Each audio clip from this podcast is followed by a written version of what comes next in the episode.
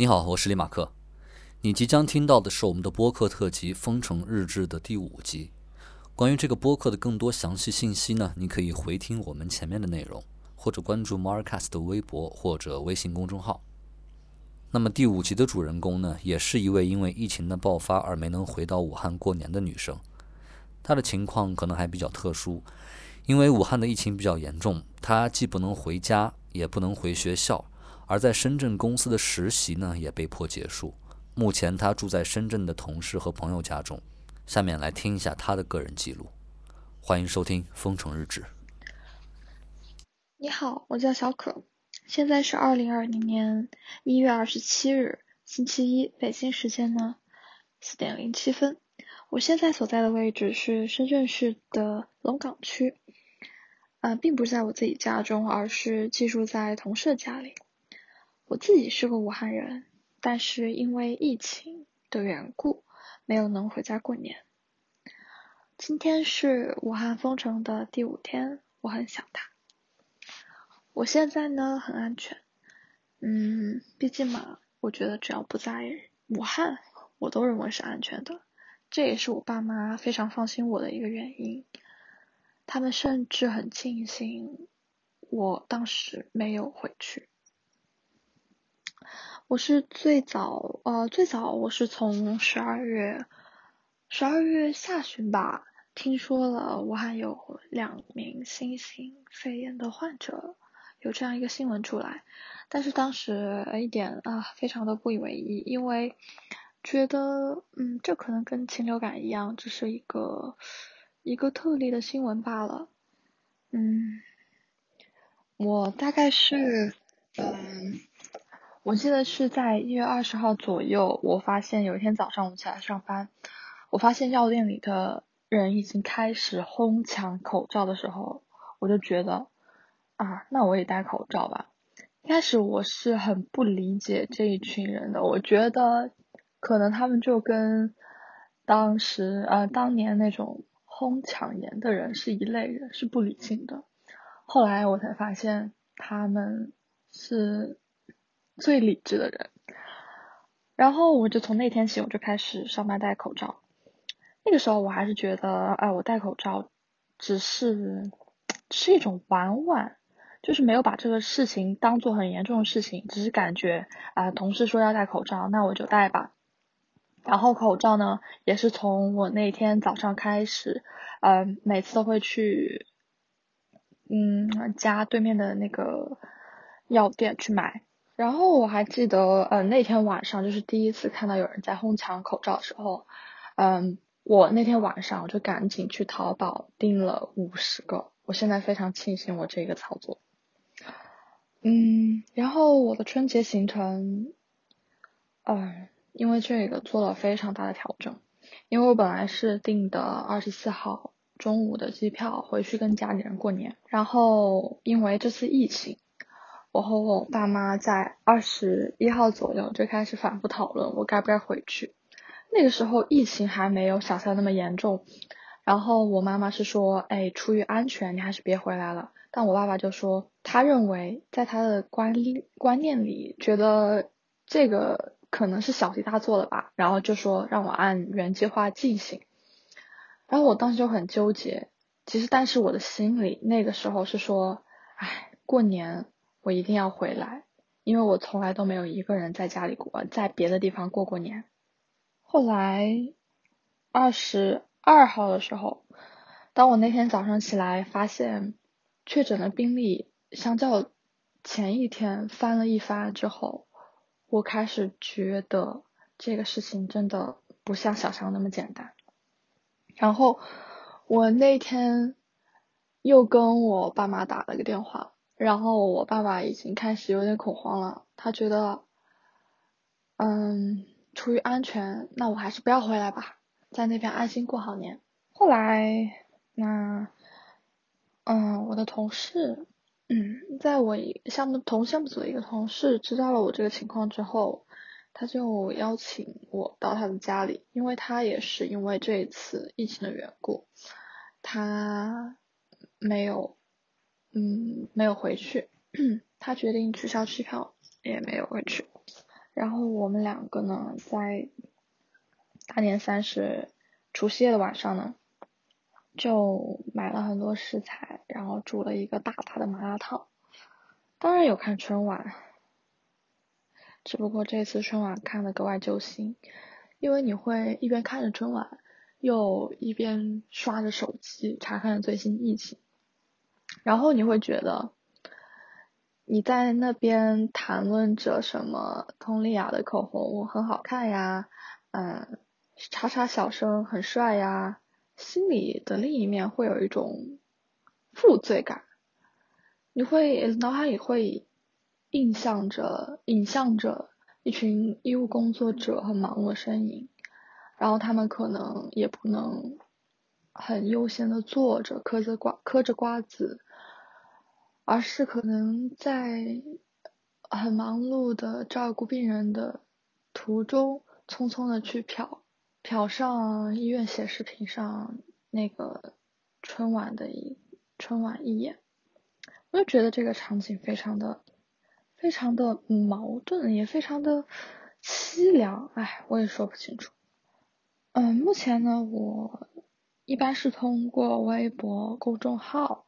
还有我亲朋好友的一些口中去获得最新的动态的，然后我今天才得知，在我家那边，嗯，一个很小的地方都出现了确诊的病例，而且也出现了死亡的病例，这嗯再一次引起了我和我家人巨大的恐慌和警惕。特别搞笑的就是我妈妈她每次都会跟我说啊，这几天给我打电话，每次都会说。哎呀，他说你不要给我发那些恐慌的信息。他说我现在一看到那些恐慌的信息，我就胸闷气短。然后我就觉得，哎呀，那那我不能恐慌他了。然后我妈今天早上跟我妈打电话的时候，她说她自从昨天得知到我刚刚说的那个消息，她正在用八四清理房间。嗯，最近呢，我经常会刷微博。然后也看到网上有很多帮助武汉的人，也有负面消息。然后哦，我觉得我看过最暖心的一条微博，嗯，我觉得看过很多暖心的微博吧，不止一条。嗯，也看到很多生气呃生气的微博。这生气的大概就是，我觉得还就是朋可能是不是微博啊，是朋友圈那些。觉得湖北人、武汉人到那里污染了他们的省市的那些微那些朋友圈，但是你会发现武汉人基本上都不会怎么发声，他们只是在默默的承受这些、看这些，因为他们也理解，我们也理解，就是不是湖北省的人他的那种心理吧，所以沉默就沉默吧。我我想对网友说什么？我觉得还是感谢大于什么，嗯，不理解或者想辩驳什么吧。因为我觉得大家肯定是希望疫情是慢慢会好起来的，大家都希望自己的家人都是开开心心、平平安安、健健康康的。所以我想说的是，希望希望网友们能够好好的。去嘱咐自己的家人，让他们戴好，如果要出门的话戴口罩，都能够一起平平安安的度过这个疫情。啊，我我刚才也说了，我是今天早上才听说我身边就是我住的那个位置有人感染了这个病毒，然后家里的老人两位老人因为这个病去世了，自己呢也现在是隔离状态。并且那一栋楼的人都被隔离了。我听到这个消息真的真的非常震惊，因为我从这个消息中，我非就突然间能够辨别这个病可能他现在目前的确诊确诊病例远远不止想象那么多，而且死亡病例也是。我觉得我们还是要首先要有一个积极的心态吧。我现在可能我在。我不是在疫，就是不是在武汉，我可能心态会平稳一些。像我有一个朋友，他大年三十的晚上发烧，然后他他顿时就崩溃了。他可能是从那一刻开始真正开始恐慌起来，然后他就他说吓得直哭，然后但是呢，然后那天那天就很早很早就睡了，嗯，春晚也没看。第二天他烧退了之后，我慰问他的时候，他就跟我说了这个事情，然后我就觉得，身在湖北，身在武汉，真的会可能这个时候真的会，因为自己一个小小的咳嗽，一个喷嚏，都会非常的恐慌，所以我觉得像我们这种身在身在异乡的武汉人、湖北人。应该要多多给我们在武汉的亲友们打气，告诉他们不要慌张，这个疫情终会过去的，我们与你们同在。然后，嗯，这几天就基本上都没有出门，和我同事一起，他他做饭，我洗碗，就过着这样循环的生活。然后我发现，就前几天的时候，我还会一直每天早上醒来。第一件事情就会看微博呀，看实时的疫情。后来我发现，就是一开始吧，是为为了寻求第一手的消息。后来我觉得，我不是在说去寻求事实、寻求真相，去看那些大 V 的微博呀，去看公众号呀，而是感觉自己在寻求一种种刺激。我也觉得这种感觉很奇怪。嗯，所以我现在几天我都会学着把自己的注意力转移到别的地方，比如说去看一个剧呀，做一些工作上还没有做完的事情。觉得我们不必要去时时关注这些东西。其实对于一个很小的个体来说，嗯，这这并不是特别特别有用的。而我的周围的朋友们呢？嗯，记得昨天的时候，武汉各个小区还组织了大合唱，然后我的朋友圈里头出现了很多嗯武汉的朋友晒来的一些视频，看了之后我觉得真的很感动，很感动。当然呢，也很心酸，也很搞笑，但是更多的是感动。觉得嗯，